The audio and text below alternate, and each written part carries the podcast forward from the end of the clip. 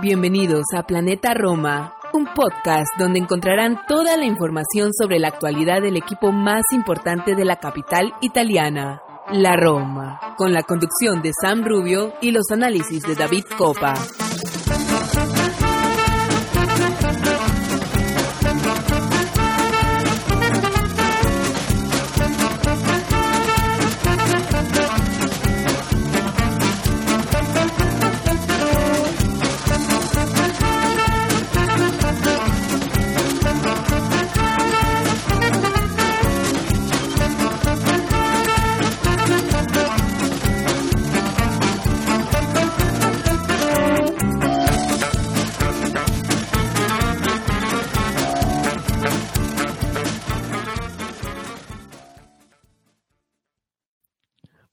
¿Qué tal? Bienvenidos todos a un episodio más de Planeta Roma Podcast, episodio número 198, el episodio que marca el cierre de la temporada 2022-2023. Este fin de semana la Roma cerró con una agónica victoria eh, la temporada en Liga, ya la habíamos cerrado en Europa con la horrorosa derrota ante el Sevilla en Budapest y este fin de semana ante una Spezia que se jugaba la vida y aún se la juega porque da la derrota del equipo de, Liguria ante, y ante la Roma y la derrota también del Gelas Verona en San Siro ante el Milan tendremos un partido de desempate para decidir el último eh, cupo de descenso a la Serie B y el de permanencia en la Serie A. Así que era un partido que, que tenía sustancia. Eh, había cosas en juego. La Roma se jugaba la Europa o la Conference League. Y al final, eh, el juez Pablo Dybala dictó sentencia. Y de esto vamos a estar comentando y un poco más. También abriendo las puertas al, al verano, al calciomercato, al episodio siempre de fin de temporada hacemos por acá, por Planeta Roma, donde estaremos poniendo nota y valoración a, la temporada. Una temporada que, que tiene muchos matices. Y nada, esto es más o menos el menú de este episodio número 198 de Planeta Roma Podcast. Así que sin más, vamos a una pausa y volvemos a comentar eh, todo lo antes mencionado y por suerte no voy a estar solo por acá, me va a estar acompañando mi querido Santi Boys. Así que pausa y enseguida volvemos a los micrófonos de Planeta Roma Podcast.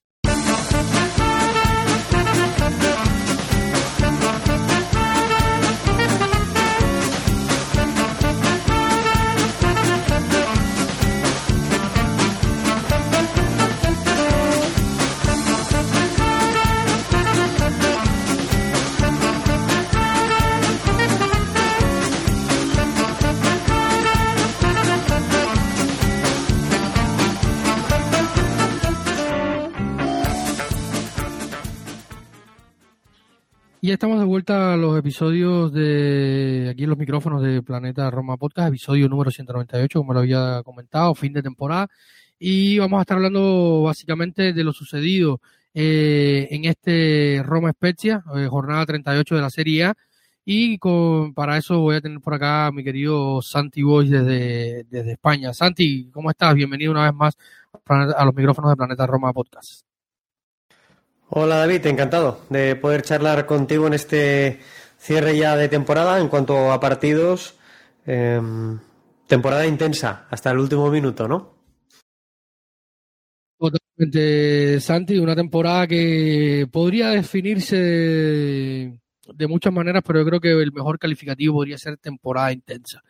Y como yo creo que la mejor, el, la, la mejor manera de encuadrar la temporada de la Roma es el partido ante la Spezia. Eh, problemas de toda índole, sorpresas, eh, lesiones, eh, en fin, un partido que comenzó con sorpresas en el 11 en la previa y habíamos tenido algunas confirmaciones, sobre todo de Sky Sport y Corriere del Sport, que fueron los primeros que corrieron la voz, eh, Paulo Dival y Lorenzo Pellegrini, que habían salido entre los varios que salieron de, de Budapest, Hungría, extenuados, habían dado el sí a José Mourinho, que no estuvo en el banquillo por amonestación, acumulación de amarillas después de la vista en el Artemio Franchi de Florencia entre la Fiore, eh, no estuvo en el banquillo, estuvo Salvatore, Foti, que también fue expulsado eh, ante las protestas, ante las protestas con, del árbitro Maresca eh, como siempre la Roma, el arbitraje, el arbitraje y la Roma siempre es una puesta en escena que es bastante pintoresca y en la previa, como les decía,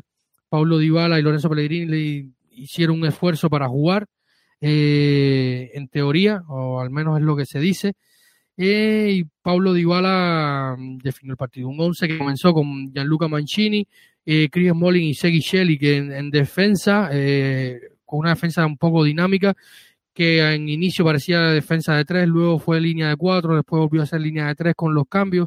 Miles Vilar en el arco, eh, primer partido del ex portero del Benfica en el Olímpico, con Estefan Alcharaui en el carril izquierdo, Lorenzo Brerini, Brian Cristante, Eduardo Bove, eh, Nicola Zaleski, Paulo Dybala y Andrea Velotti, que cerró la temporada del Galo finalmente sin ver la portería en la Serie Una temporada muy gris en cuanto a términos goleadores para Andrea Velotti.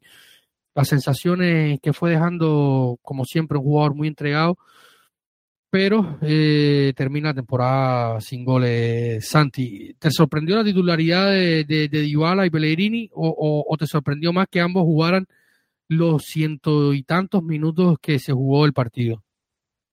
Más la, el segundo aspecto que tú comentas. Eh, durante la semana en la web lo habíamos publicado. Eh, se esperaba que, que tuviera, tuviera minutos, que incluso fuera de la partida, pero, pero todo el partido completo sí que, sí que me pudo sorprender más, viendo sobre todo tanto como el capitán como el argentino terminaron el partido y su participación en, en Budapest el miércoles anterior. Eh, para mí la sorpresa fue esa, no que aparecieran, sí que fue la sorpresa que comentabas de una defensa con cuatro, con cuatro componentes, pero, pero bueno, tenía, eh, quise entender por su, sentido, su porqué, aunque creo que, que es evidente que cuando volvimos a la defensa de tres, la ocupación de espacios es mucho más automática, los jugadores se encuentran mucho más cómodos después de tantos y tantos minutos esta temporada em, con ese dibujo, con esa estructura, y creo que la Roma se vio mejor en un segundo tiempo en el que el contexto de partido también te lleva a decantar el campo eh, hacia la portería rival, ¿no? Pero bueno, mira, algo muy, que me parece relevante por por la temporada que hemos venido haciendo, eh, David, es que, por ejemplo, en este partido ante el Spezia, más de la mitad de los pases de la Roma se completaron en campo rival, no en campo propio, sino en campo rival. Estamos hablando del Spezia, estamos hablando de jugarse la vida, de que poniéndose por delante el cuadro de Liguria tan tempranamente en el, en el partido pues ese era lógico que se echaran atrás, que guardaran más la ropa, que trataran de, vivir mejor en campo propio y, evitar contragolpes, pero aún así me parece muy valorable que más de la mitad de los pases de la Roma eh, se hayan dado en, campo rival. Sí, porque el entramado del partido nos llevó a esto, a una Roma que tuvo que ir a proponer, tuvo que ir a buscar el resultado eh, empezando el partido, Nicolau pone el 1 a 0. Mm, una sorpresa también para mí un poco eh, con un gol dentro del, dentro del área, eh, tras un mal rechace. Y de ahí en adelante la Roma tuvo que ir a buscarlo. Yo creo que, perdón, yo creo que esto eh, también muestra a las claras que este equipo sabe adaptarse a lo que proponga el rival y que eh, tiene armas para, para, hacer otras cosas que no solo sea defender y yo creo que, esto lo hemos visto durante toda la temporada. Eh, también a disposición del, de, los, de los actores que estén en el campo. No es lo mismo eh, ir a atacar con, con Ola Solbakken o, Eduardo Bove, que, que, ha estado muy bien. No sé si Eduardo es el mejor ejemplo o quizás Gini Winaldum, por ejemplo. Gini Winaldum yo creo que es un, mejor ejemplo para lo que quiero ilustrar no es, no es lo mismo ir a tener hacer este partido, o sea, en cuanto a la puesta en escena de ir a buscar el resultado con Gini Winaldum y Ola Solvagen que con Lorenzo Pellegrini y, y Pablo Dybala. O sea, cambian ciertas cosas, técnicas, movimientos, como tú lo decías, ocupación de espacio eh, y movimientos que y la calidad de los jugadores, evidentemente.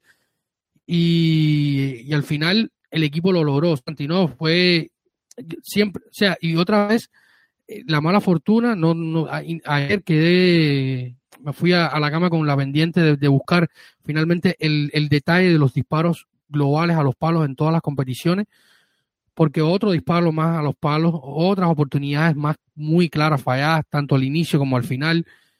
Eh, y ya comienza a tornarse preocupante también si pensamos en la lesión de, de Tammy Abram, que, forma parte de, la historia del partido. Bueno, que creo que, esto lo podremos tratar en profundidad en, pues en el programa que, que hagamos aquí de las notas y valoraciones de temporada global. Que se golpee el palo, más allá de la mala fortuna, también evidencia de que se están teniendo oportunidades, que se generan ocasiones de gol. Y creo que, eso no podemos obviarlo o, la pena no nos puede llevar a, a pensar que no, que no generamos ocasiones de gol. Falta tener más acierto de cara a portería. Esto es algo evidente, es una obviedad lo que estoy comentando ahora. Y la lesión de, de Tami pues no ayuda porque es evidente que ambos delanteros pues no han estado delante de la mejor temporada. También lo he dicho públicamente, siendo delantero de la Roma se sufre mucho, pocos balones, los balones que te llegan ya llevas un recorrido bastante importante en el terreno de juego como para llegar fresco y lúcido a la finalización. Y lo comentabas antes, Velotti ha acabado sin anotar ningún gol en la Serie A. Es anecdótico si no fuera delantero. Siendo delantero es una mancha en el expediente que no le dolerá a nadie mucho más que a Andrea. Yo a Andrea le he visto partidos muy, muy buenos esta, esta campaña, en este curso, aunque sí que es cierto que las últimas dos semanas no lo he visto nada bien. Eh, ni lo vi bien en Budapest, ni lo vi bien en Roma en el último encuentro ante el Spezia, ni en los duelos, ni las pugnas, ni a la hora de ganar balones, ni mucho menos de cara a portería. Esa es mi apreciación sobre él insisto, más triste que él no, no habrá nadie. Eh, ah, se veían imágenes suyas en el banquillo una vez eh, ya sustituido. Y a mí es lo único que se me venía a la cabeza viendo esto. Es eh, pobre Velotti, ¿no? Eh, ¿Qué le iba a decir? Porque él, yo estoy convencido de que él tiene voluntad de quedarse y que pocos proyectos mejores tendrá que la Roma sobre la mesa. Entonces, no me cabe ninguna duda de la voluntad del Galo de, de permanecer en Roma. Creo que es útil creo que vale la pena y que el único que puede llevarle a una campaña peor que esta es tener una lesión grave, que ojalá no sea así, porque la de, la de Timmy Abram ya, ya la tenemos en el bolsillo. Analizando el, partido y, y, lo que hemos venido comentando acá durante toda la temporada con el tema de los carrileros, eh, me gustó el, partido de, de, de Zaleski. Eh, finalmente el gol se lo dieron a él. El Chavo también hizo un buen partido.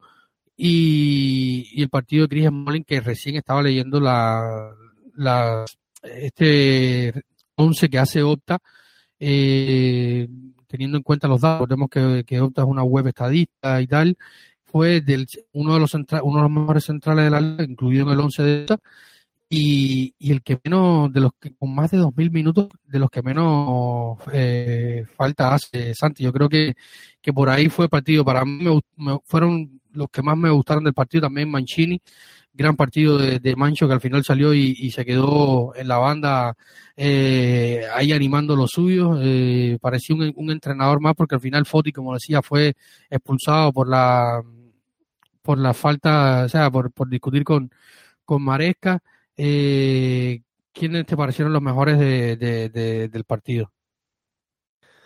Yo coincido, coincido grandes rasgos. Eh, para empezar por este último que tú comentabas, por Gianluca Mancini, jugador con, más participación en el, en el juego, jugador además con más pases eh, en progresión, con más pases que, adelanta, adelanta a la altura del balón y, y muy buen porcentaje eh, un 90% de porcentaje en sus, en sus pases. El tercero que más balones largos eh, metió. La Roma metió muchos balones largos en este partido, los utilizó y los utilizó con un porcentaje muy alto, en torno a un 70%.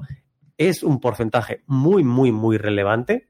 Insisto, hay que tener en cuenta el contexto del encuentro y el rival que hay enfrente. Pero aún así, un 70% de pases de un total de 97 intentados es un porcentaje muy, muy, muy bueno y, poco usual. Em, Mancini también tiene una parte muy positiva y es que te genera opciones en construcción. En alguna ocasión em, venía a recibir muy bajo Cristante cuando, cuando el Spezia, eh, que lo pudisteis ver eh, sentado sobre el campo o con una disposición de 5 cinco, atrás, muy, muy atrás, menos carrileros y más defensores. En este caso, tres centrocampistas y con Yassi y con Enzola como puntas eh, en ocasiones cuando venía muy abajo, innecesariamente Cristante a, entrar en contacto con el balón, se nos quedaban demasiados jugadores por detrás del balón y con muy pocas opciones por delante. Con tanto jugador del Spezia, necesita la Roma saber ubicarse mejor entre líneas. Y aquí Mancini eh, hacía bien eh, la lectura de si venía muy abajo a recibir Cristante, el ofrecerse por el carril, y empujar en este caso ya cuando jugaban con tres defensas atrás a Zaleski mucho más arriba, incluso desdoblarlo. Eh, lo hemos visto en muchas ocasiones durante la temporada, aprovechar el espacio entre carrilero y central exterior o entre lateral y central, eh, intentando hacer percusiones para, generar opciones de pase.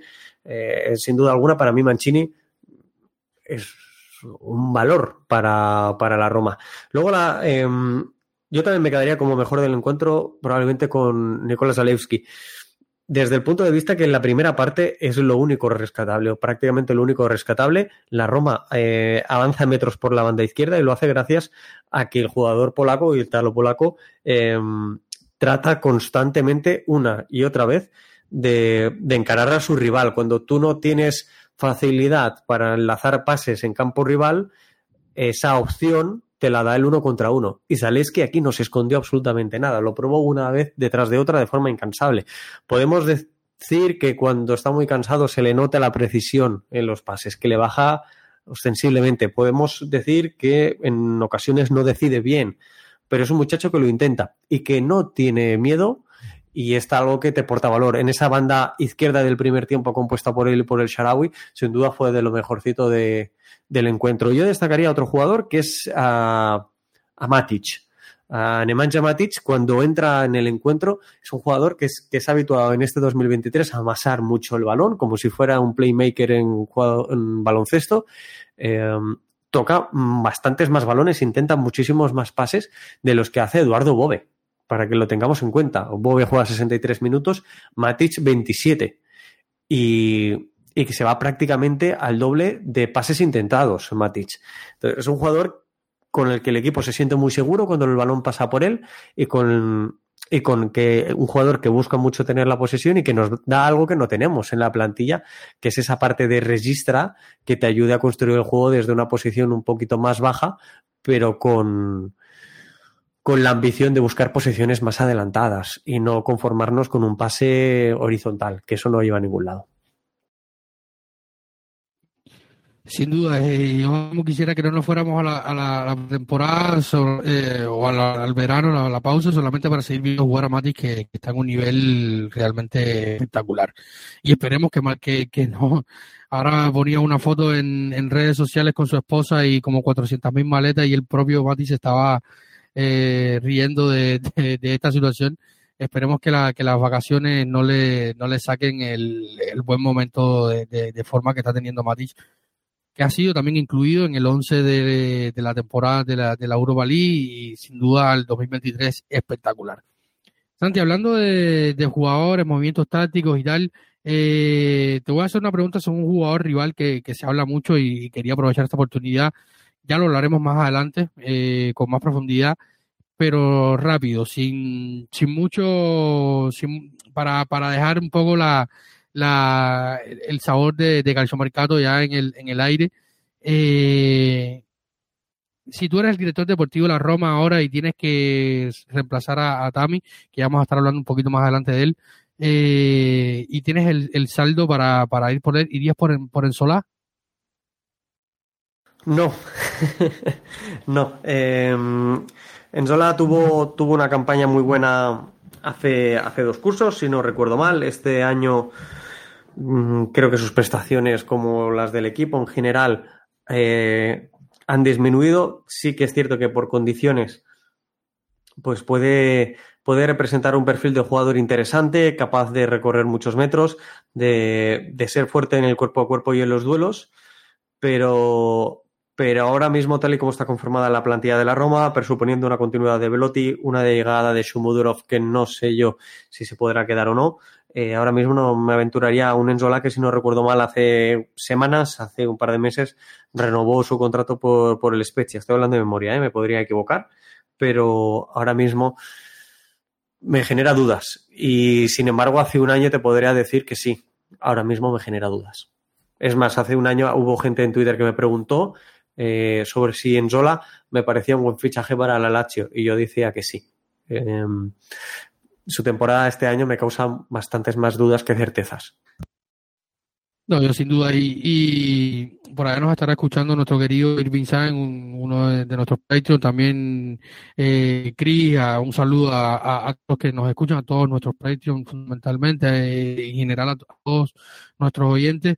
Pero Irving, nuestro grupo de WhatsApp Patreon, que dicho sea paso, si quieren eh, pasar a formar parte eh, de esta familia activa de Planeta Roma Podcast, simplemente tienen que ir a patreon.com slash Planeta Roma y ahí estarán las opciones de suscripción para eh, sumarse a su grupo de WhatsApp, tener contenido extra, poder incluso acceder a las grabaciones de los podcasts en directo, eh, en fin, y muchísimas cosas más. También estamos planeando para el verano. Tengo una, una entrevista eh, planeada, a ver si se puede dar, Santi, ya te lo voy contando, con un periodista amigo que estuvo cubriendo la final de, Budapest eh, para hablar varios temas. voy a, vamos a esperar a que pasen unos días para, para no seguir poniendo el dedo en la llaga pero siempre es bueno conocer de primera mano de una persona que estuvo allí a pie de campo en la Puskas Arena, ya así que ya lo saben. Y, y le decía que siempre dice, no, pero ojalá no va a venir a Roma.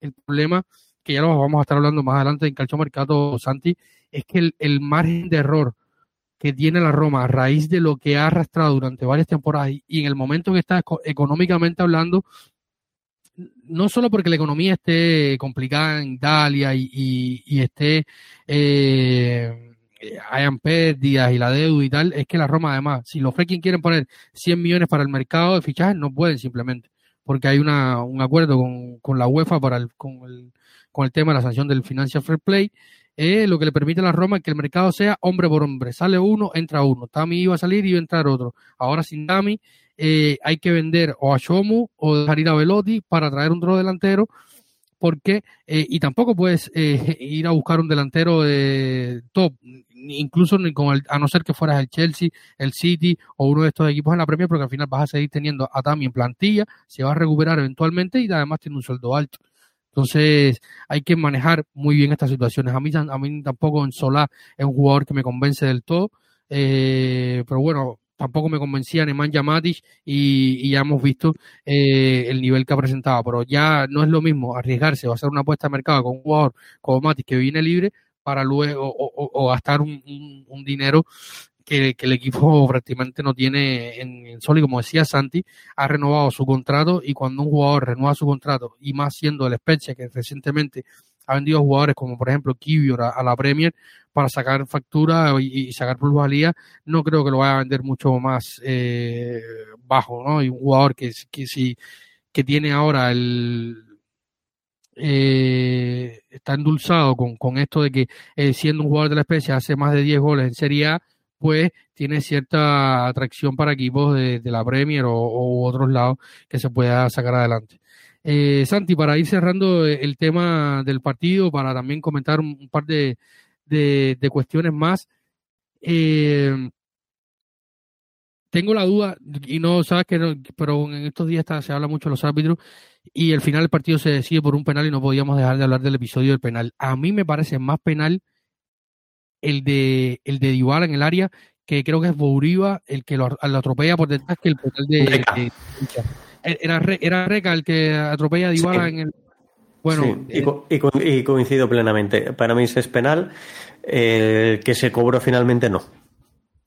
El, exacto, yo creo que por el tema está en la cuestión de los criterios, porque son faltas similares, lo que yo creo que la de Elcha, eh, siendo en carrera con dos jugadores, no sé, pero a mí me parece que, ya, eh, o sea, cuando es la repetición de, de jugada de Ibala, está desplazado tanto por arriba con el hombro como por abajo. O sea, para mí era, la primera era clarísima y, esto hubiera evitado un poco más de sufrimiento, ya que comenzábamos hablando de sufrimiento la, la, temporada y el partido y, todo, ¿no? Sí, a, mí el gesto del Sharawi en el que las dos piernas van hacia adelante a la vez me parece demasiado antinatural como, como para entender que, viene propiciado por un contacto y sin embargo coincido en que la carga que le hace Recadibala considero que no es, no es plenamente legal porque además hay un contacto abajo con el pie, eh, sobre el pie de apoyo de Dybala bastante claro, lo suficiente como para que sorprenda notablemente que, no se cobrara. me sorprendió y mucho, pero bueno, el arbitraje tiene muchos puntos de mejora. En realidad, eh, entiendo que es muy complicado. El VAR está para ayudar y no sé hasta qué punto se está dando un buen uso del VAR. A líneas generales, eh, hablo del arbitraje italiano en líneas generales, que me parece mejorable, pero como sabéis, vivo en España, sigo la Liga Española, em, estamos todos un poquito igual, por desgracia. Entonces, no sé si debemos rebajar el nivel de, exigencia, de expectativas, o no sé cuál es el problema con el arbitraje, pero en este caso sí me pareció que el penal de Reca era, era claro y sin embargo el otro yo no lo habría cobrado nunca en la vida. Tenemos que hablar del momento triste o el momento más triste del partido. También ahora entró en el minuto 64, sale el minuto 80. Eh, a mí me dio muchísimo miedo. Yo pensé que incluso cuando hablan de skins y no de rotura, ya para mí es, como haber encontrado el santo grial porque el movimiento de la pierna, siendo un jugador tan espigado, eh, Tami, me dio muchísimo miedo. Pensé absolutamente lo peor de lo peor. Eh, de momento se habla que podría ser hasta marzo del 2024. Hay diferencias en los tiempos. Sky, Gaceta, Corriere dan tiempos diferentes. Eh, probablemente habrá que esperar, siendo un esguince que baja quizás un poco eh, la inflamación.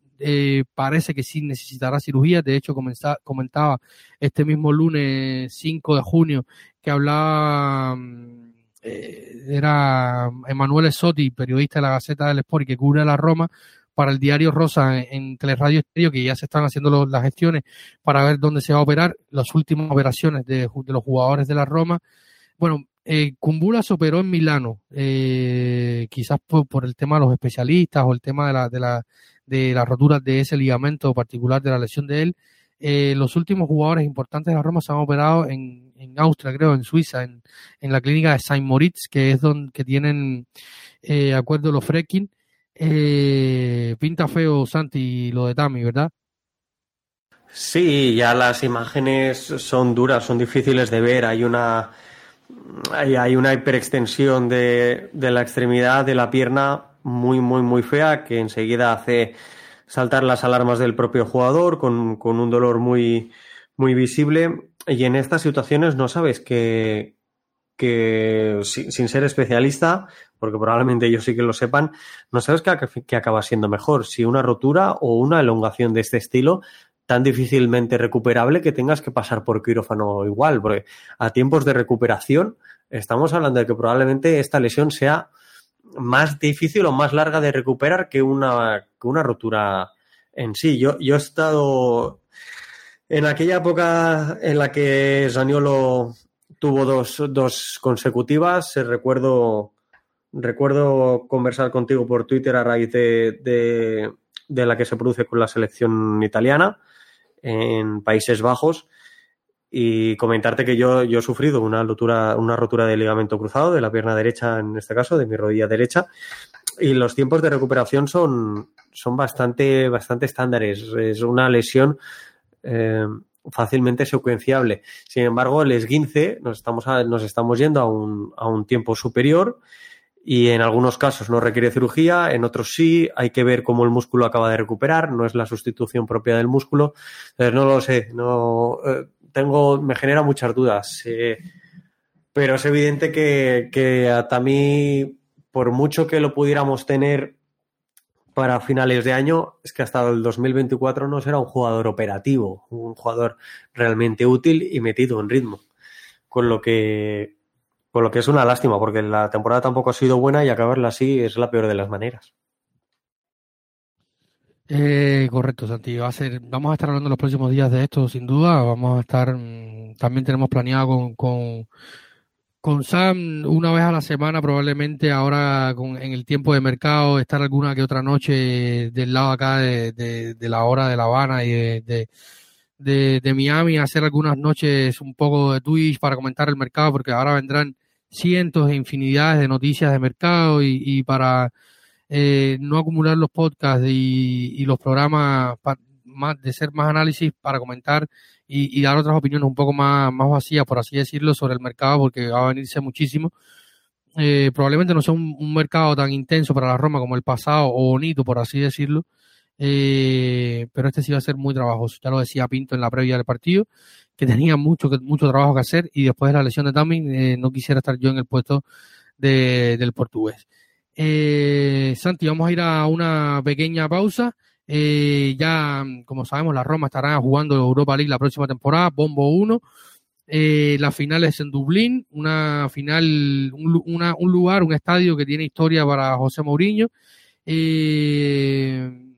Así que, nada, tenemos competición europea, décima temporada que la Roma inicia jugando una competición europea. A mí me parece algo increíble y algo que es muy positivo para el club por exposición, por recaudación, sea mucho poco regular, no deja de ser una exposición y de ser un equipo que siempre compite en Europa. Yo prefiero ser un equipo que compite en Europa que ser un equipo que simplemente está en la planicie de eh, la Serie A cada fin de semana. Eh, aumenta nuestro estrés, nos da más canas y nos quita años de vida, pero bueno, eh, esperemos que la próxima temporada sea mejor, al menos que mandemos los balones al arco. Estaba leyendo algunas estadísticas para ir ya cerrando el tema serial, por lo cual vamos a estar hablando, como le decía, tenemos un episodio, como siempre, de cierre temporada, donde vamos a hablar, vamos a ahondar en todos estos temas. La Roma envió 17 disparos a los palos en Serie A, solamente la Juventus mandó más disparos a los palos eh, con 18 y hizo eh, la Roma hizo 500 disparos a portería, bueno, redondeando, fueron 498 exactamente. Udinese, Atalanta, Juventus y Milan eh, estuvieron por delante. La Roma fue el, el octavo equipo que más eh, disparos a los palos hizo. Udinese, Atalanta, Juventus, eh, Milan, Fiore, Nápoles e Inter por delante en esta particular clasificación. Así que nada, termina la temporada de la Serie A, termina la temporada europea. La Roma termina sexta, un análisis que vamos a estar haciendo próximamente sobre la temporada en sí. Así que nada, vamos a una pausa y vamos a hablar un poquito de, del calcio femenil y, quizás alguna pincelada, si nos alcanza el tiempo, sobre el primavera, que también tuvo su definición de temporada eh, este fin de semana. Así que vamos a una pequeña pausa aquí en el episodio número 198 de Planeta Roma Podcast y enseguida estamos de vuelta a los micrófonos de este podcast.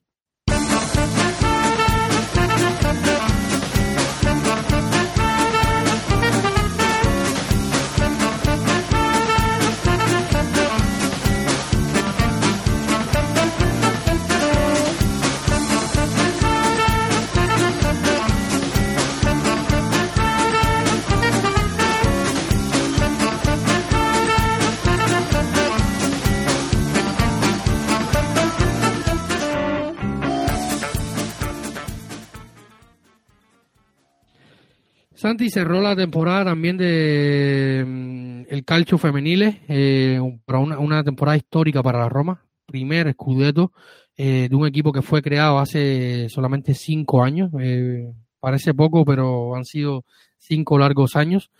un equipo donde ha ido creciendo progresivamente, de hecho, este mismo lunes acaban de fichar un, un, un fichaje más de una jugadora que llega desde otra japonesa, que llega desde el Bayern Múnich y, cerró, como decía, este fin de semana la liga, eh, o sea, la temporada con la derrota de la Roma eh, en el agregado ante la Juventus de Turín, eh, un gol por cero en un partido de que si miramos los fríos números, para los que no pudieron verlo, la Roma fue superior. la Roma sin duda es hoy probablemente el equipo que mejor fútbol practica dentro del calcio femenil italiano, no por gusto llegó a donde llegó en las competiciones europeas, que estará la próxima temporada también jugando Champions League. Eh, un partido eh, donde se enfrentábamos a, a las grandes dominadoras. De hecho, en una temporada mala para la Juventus se veían también un, un, un, título con un partido que la ganó, se terminó 1-0 en el 90 más 3 en el agregado. Eh, Bárbara Baonesa anotó el, un, gol por cero. Ah, salía la Roma con Valentina Yacinti, Javi, Andresa, Gigliona, Grey, Giuliano, eh, Di Guillermo, Linari, eh, Karina Wenninger, Elisa Bartoli, la capitana, y Shiashar en el, en el, en el arco. ¿Qué partido tuvimos, Santi, en, en, Salerno y, y qué el estadio Arequi fue donde también donde se realizó la final eh, de la Copa Italia Primavera, eh, en el estadio Arequi de Salerno, fue donde se realizó eh, la final de, la Copa Italia. Bueno, la sensación, dicho, dicho de forma resumida, la sensación que me, que me quedó es que la Roma perdió el partido, pero porque en cierta manera lo quiso perder. Cuando inició el encuentro la Roma sí que fue bastante más agresiva. Creo que los primeros 30 minutos y últimos 30 minutos del encuentro fueron de la Roma, con muchas llegadas por banda. En un primer caso, eh, a través de las, de, las botas, de los pies de, de Beneta Gliona, que normalmente por la, por la banda derecha, pero se intercambiaba bastante la posición con la noruega Emil Hobby, pero, evident, pero evidenciando que Gliona era la que estaba llevando más, más peligro en esta fase del encuentro. En el tramo final, sin embargo, fuera noruega. Gliona yo me atrevería a decir que a lo largo de la temporada eh, el 11 de la Roma es muy, muy, muy definido. Apenas podríamos entrar en la duda de dos posiciones, por no decir solo una, y si tuviéramos que quedarnos con una, es una, una rotación bastante clara de Benedetta Gliona y de Ana María Serturini. En este caso, cuando salió Serturini en el segundo tiempo, Jovi cogió mucho más peso en el ataque de la Roma por la banda derecha y, creo que tuvimos ocasiones suficientes como para poder abrir el marcador. Nos faltó contundencia y nos faltó continuidad. Creo que en el centro del campo la, la Juve sí que, sí que llegó a dominarnos una parte del encuentro, algo que hizo que se atrancara mucho más, que se interrumpiera constantemente, que entráramos en pequeñas disputas que no beneficiaron a la Roma y de ahí mi lectura de que lo perdimos cuando no deberíamos haberlo perdido. Al final el gol llega en un, en un centro cruzado donde Bárbara Bonansea, que es, que es una de las leyendas del fútbol femenino italiano, eh, le, ganó, le ganó la espalda a Elena Linari y, remató de forma incontestable e inapelable para Cheasar.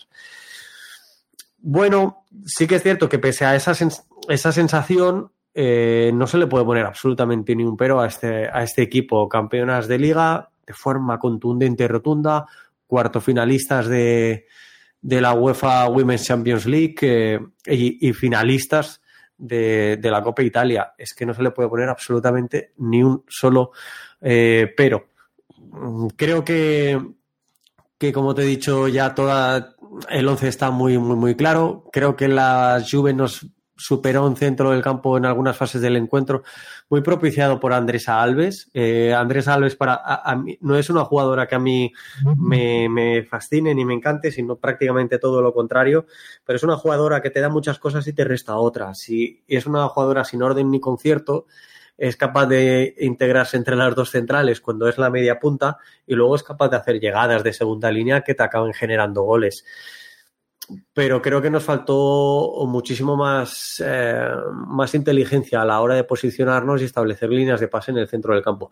Por otra parte, el partido de las dos centrales, de Linari, salvo el, pues, cuando le gana la espalda a Bonansea, como he dicho, en el minuto 92 para anotar el único gol del encuentro, tanto ella como Karina Beninger, a la cual vamos a echar mucho de menos, jugadora de 32 años austríaca que ha estado cedida por el Bayern y que hace un mes anunció su retiro del fútbol, no que se marchaba, sino que se retiraba. Eh, ambas eh, hicieron muy buen partido en cuanto a intercepciones y Cristiana Gigelino no tuvo relevancia en el partido para la Juventus y algo que, es de destacar.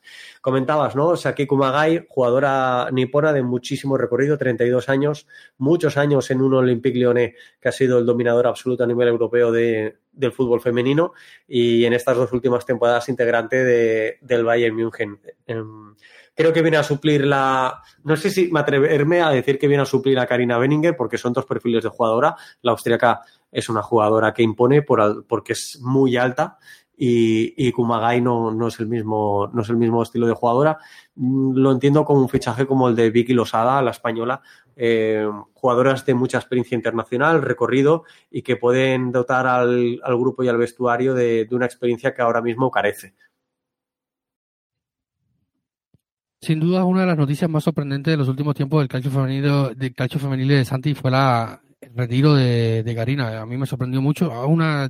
Probablemente es una de las jugadoras que más me gusta del equipo femenil, por eso, por la experiencia que tiene. Es como, para los que no ven mucho el fútbol femenil, es como el, Smalling, el Chris Smalling de, del equipo de, de, de Espuña.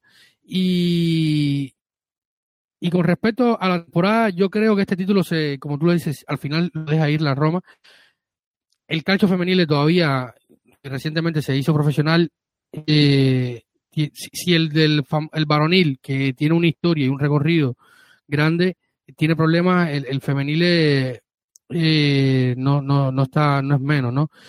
Y la planificación de la temporada, este, esta división, Santi, de, del, del pool por el escudeto y el pool por el descenso, eh, llegando ya a la Roma, porque se arrastran los puntos de, la primera parte, que es un todos contra todos, por así decirlo, eh, como que le retó entre este, espectacularidad y, y, expectativa a la temporada. ¿No es la sensación que te queda a ti un poco? Sí, yo eh, en este sentido no he sido siempre muy clásico, muy pragmático. Para mí las competiciones por ejemplo, las masculinas deberían ser competiciones de 18 equipos y no de 20. Y, y las masculinas, incluso yo el tema de los descensos, los ascensos, eh, también los tocaría bastante. Y en el femenino se habla mucho de que por falta de competitividad de los equipos, de inversión en ellos aún a estas alturas, tener competiciones de, de, unos 14 equipos, lo he llegado a oír incluso de propias jugadoras. ¿eh?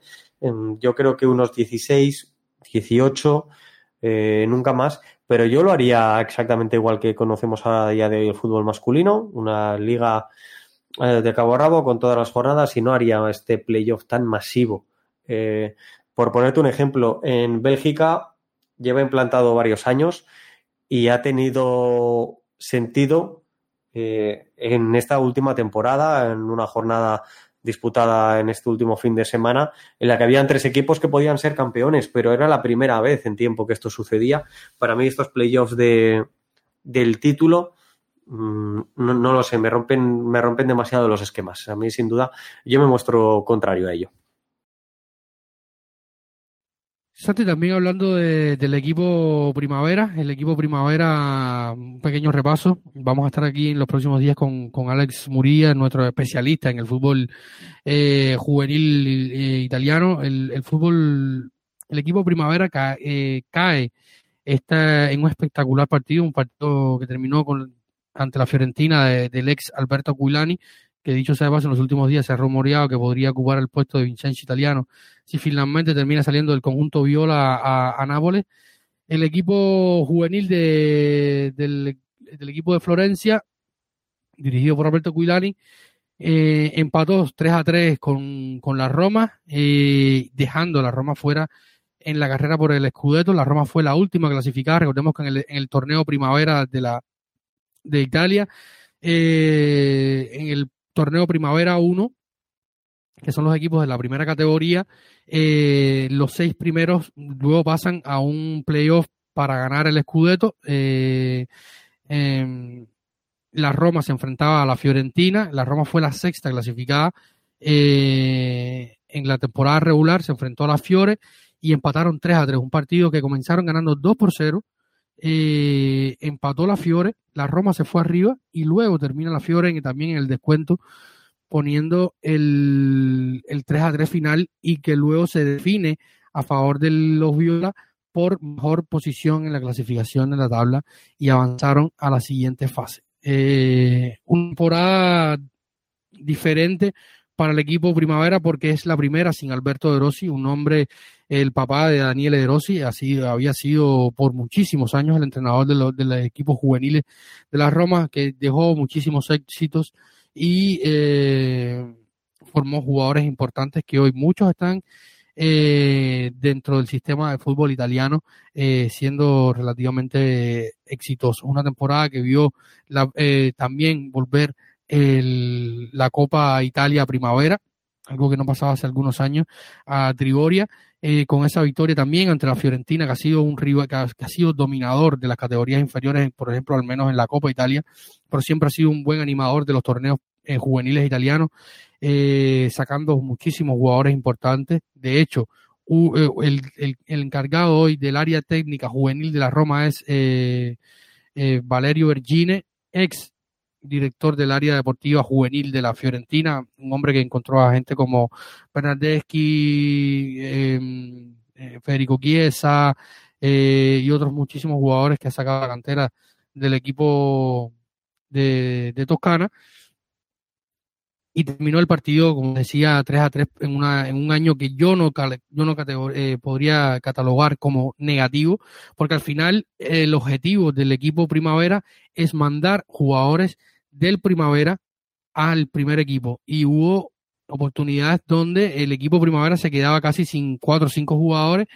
Eh, de hecho, hubo un par de partidos en este mes de mayo donde el, el, arquero del portero primavera estuvo convocado con el, con el primer equipo eh, en los dos viajes que no hizo Rui, uno a Florencia y el otro a, a no acuerdo, fue a Reggio Emilia. Eh, estuvo el, el, portero del equipo Primavera convocado y además tienen a, a Faticanti eh, con el equipo italiano sub-20 en el Mundial sub-20, que dicho sea de paso, el equipo italiano sub-20 está en las semifinales eh, del Mundial sub-20, eh, eliminaron a, a Colombia, se, se enfrentarán a, a, Corea y firmando por tercer Mundial consecutivo un, un, una buena actuación porque nunca Italia sale como favorito, de hecho nunca ha ganado un título de, eh, de estas categorías a nivel mundial.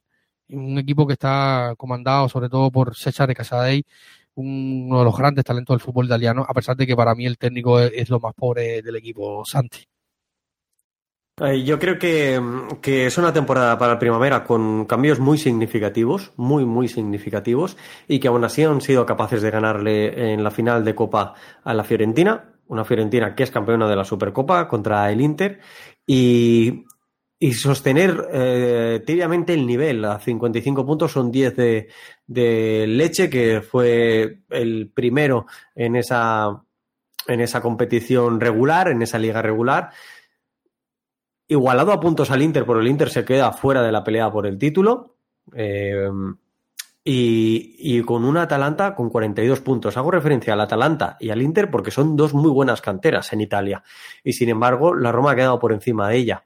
Eh, y perder contra la Fiorentina, como tú has dicho, en los cuartos de final, empatados a tres, es que no es un mal resultado. A nivel resultadista, a nivel resultadista, la temporada de la Roma no es, no es mala. Es una Roma tremendamente goleadora, que es cierto que también encaja bastantes tantos, pero tremendamente goleadora. En liga regular, vuelvo a hacer referencia a, con ese término para que me entendáis, ya fuera del, del playoff por el título, 70, 70 goles, solo uno menos que la Juventus, la máxima anotadora, pero eso son casi una veintena más que los equipos que le han quedado por arriba.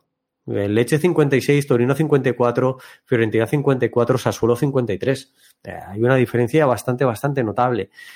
Así que, como tú decías, lo importante es que se pueda nutrir el primer equipo de jugadores cada vez más, más formados, sí, pero aún insistiendo, eh, cambios muy significativos esta temporada, los que han afectado a la Roma Primavera y sin embargo han dado la cara y de qué manera. Sí, Santi, y no solo se quedó el, el, el Inter fuera de los playoffs por el Scudetto, también se quedó el Milan, que fue, que estuvo, o sea, le afectó evidentemente las dos competiciones al Milan, que estuvo compitiendo hasta las últimas instancias. Eh, eh, se quedó fuera de, o sea, estuvo hasta las últimas instancias en la UEFA Youth League Y, eh, o sea, esto demuestra que el, que el nivel, o sea, son 18 equipos en el torneo Primavera 1, porque hay varios torneos primavera, o sea, son, creo que son tres categorías de, del torneo Primavera. Eh, lo otro curioso del torneo Primavera es que el Napoli, siendo campeón de la, de la Serie A, el equipo Primavera del Napoli desciende al torneo Primavera 2. Este mismo lunes se estaba efectuando el otro partido eh, que lo estaba siguiendo con, con el rabillo del ojo allí, el Leche, Leche Sassuolo, el Leche que quedó primero en la Serie A, con la curiosidad de que es el equipo de los 18 que están en el, torneo primavera que menos jugadores italianos tienen dentro de su organigrama y así todo terminó liderando la temporada con 65 puntos, dos más que Torino o Fiorentina, que fueron segundos y terceros clasificados. Eh, quería repasar un poquito el, el 11 del último partido. Eh, mm, lo tengo por acá, lo tengo por acá, déjame ver si lo tengo por acá la semifinal, ajá, el 3 a 3. Eh, salió Baldi, eh, que es el, arquero, eh, arquero del, equipo Primavera, con Misori, que ya lo hemos visto debutar, salió de capitán en esta oportunidad, porque no estaba ya como Faticanti, eh, Keramichi, que en los últimos días podría salir, se comenta eso al menos en, en Sky Sport, Kiesti, que es el otro central, Mateo Falasca, de, lateral izquierdo, en un 4-3-3, eh, Martin Betkal, eh, como número 5, eh, de Alessio, que es otro jugador que asciende del, del sub-17 o del sub-18 eh, ante las bajas que tenía Guidi, Pagano, que jugó de, de 10, un volante mixto ofensivo muy bueno, Kerubini por izquierda, Casano por derecha, con Cristian Padulá eh, en la punta de ataque. Pagano y Paula fueron los, los autores del, de los goles, además de, de Matías Manini viniendo desde, el banquillo, así como Jordan Martiniak, que es el polaco el colorado que hemos visto alguna, alguna que otra vez en el primer equipo, que está a préstamo desde el Legia Varsovia, la memoria no me traiciona, y que probablemente tampoco continúe en equipo. Así que un pequeño repaso, pero como les decía, vamos a estar hablando más adelante de esto con, con nuestro querido Alex Murilla. Eh, Santiago, ¿más? ¿Alguna información más que, quieras decir sobre, sobre esto para ir cerrando? No, todo listo. Eh, como tú dices, creo que vale la pena tener una parte con, con Alex, eh, tratar tema de la temporada histórica del femenile y las andanzas de este, de este primavera con él. Eh, exactamente, así que nada, cerramos aquí el episodio número 198 de la Roma Podcast, casi una hora de, episodio, así que nada, hemos estado hablando bastante de eh, algunas cuestiones. Como les decía, se vienen ahora los episodios de, análisis, calcio mercato, eh, preguntas y respuestas. Eh, como, como, les decía, en otro momento va a estar haciendo también algunos programas especiales para este verano. en fin, tenemos mucho contenido. También tuvimos a este mismo lunes 5 de junio a, a, Sammy Arión por allá por Twitch y, tal, eh, grabando, haciendo un episodio, siempre como siempre comentando, analizando ciertas cuestiones. Así que nada, muchísimas gracias a todos por escuchar a Planeta Roma Podcast y una vez más eh, manténganse conectados con todo nuestro nuestros sistemas de comunicación, por así decirlo, planetaroma.net, en todas nuestras redes sociales, en YouTube, en Facebook, en Twitter, en Twitch, en Instagram. Suscríbanse, compartan nuestras informaciones. Eh, eh, para si algunos amigos no están todavía al día con Planeta Roma, se, se pongan aquí a, se sumen a esta gran familia, si quieren, ya saben, ser un Patreon de Planeta Roma, que no es más que un suscriptor de pago para apoyar eh, todo el contenido que hacemos y que nuestro proyecto pueda seguir adelante, eh, al menos manteniéndose eh, al aire eh, patreon.com es la planeta Roma, ahí se pueden suscribir y también poder formar parte de nuestro grupo de WhatsApp y tener eh, eh, algunas eh, contenido exclusivo, también acceder a, la primicia de los podcasts, estar en las grabaciones de los podcasts, eh, en fin, así que nada, muchísimas gracias, buen verano a todos, esperemos que haya sido una, le haya gustado todo el trabajo que hemos hecho durante esta temporada 2022-2023 eh, y nada, muchísimo contenido por delante y empezaremos a preparar ya lo que será una sin duda emocionante, larga e intensa eh, temporada 2023-2024 con José Mourinho al frente, eh, o al menos eso indican todas las señales y de todo esto vamos a estar hablando evidentemente en los próximos programas. Un saludo a todos, muchísimas gracias a todos por estar conectados y nos despedimos. Recuerden que siempre lo más importante es Forza Roma.